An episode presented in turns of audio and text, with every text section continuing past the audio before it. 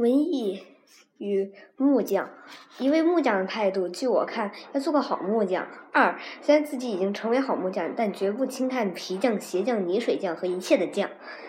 此态度适用于木匠，也适用，也适用于文艺写家。我想，一位写家既成为写家，该不管怎么苦，工作怎样繁重，还要继续努力，以后以期成为写。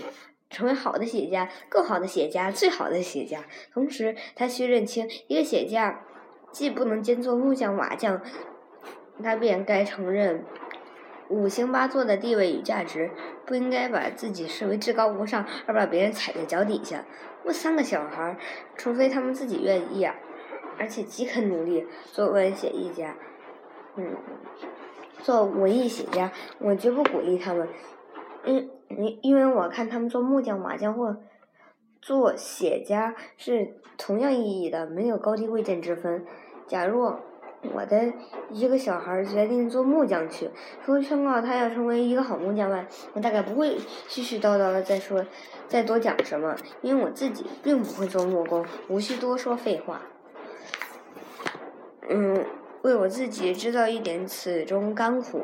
第一，我要问他：你有了什么准备？假如他回答不出，我便善意意的，虽然未必正确，向他建议：你要先把中文写通顺了。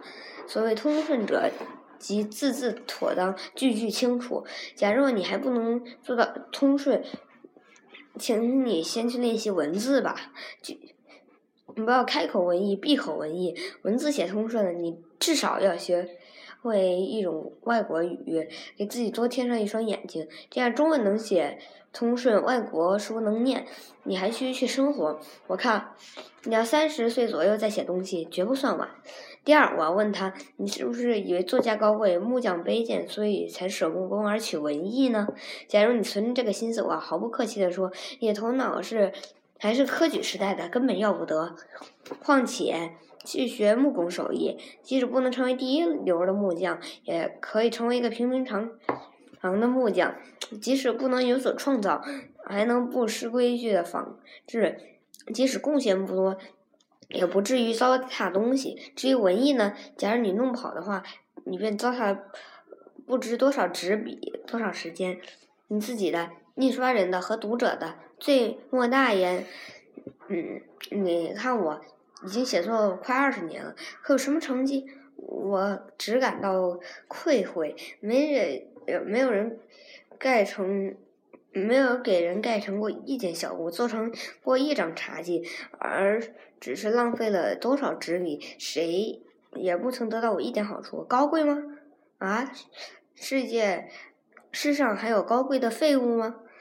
第第三，我问他，你是不是以为写作家比别的更轻而易举呢？比如说做木匠需学好几年的徒，出师以后，即使技艺出众，也不过是默默无闻的匠人。至文艺呢？你可以用一首诗、一篇小说而成名呢。我告诉你，你这是有意取巧，避重就轻。你要知道，你心中若没有。什么东西？而轻巧的以一诗一文成了名，名士足也害了你。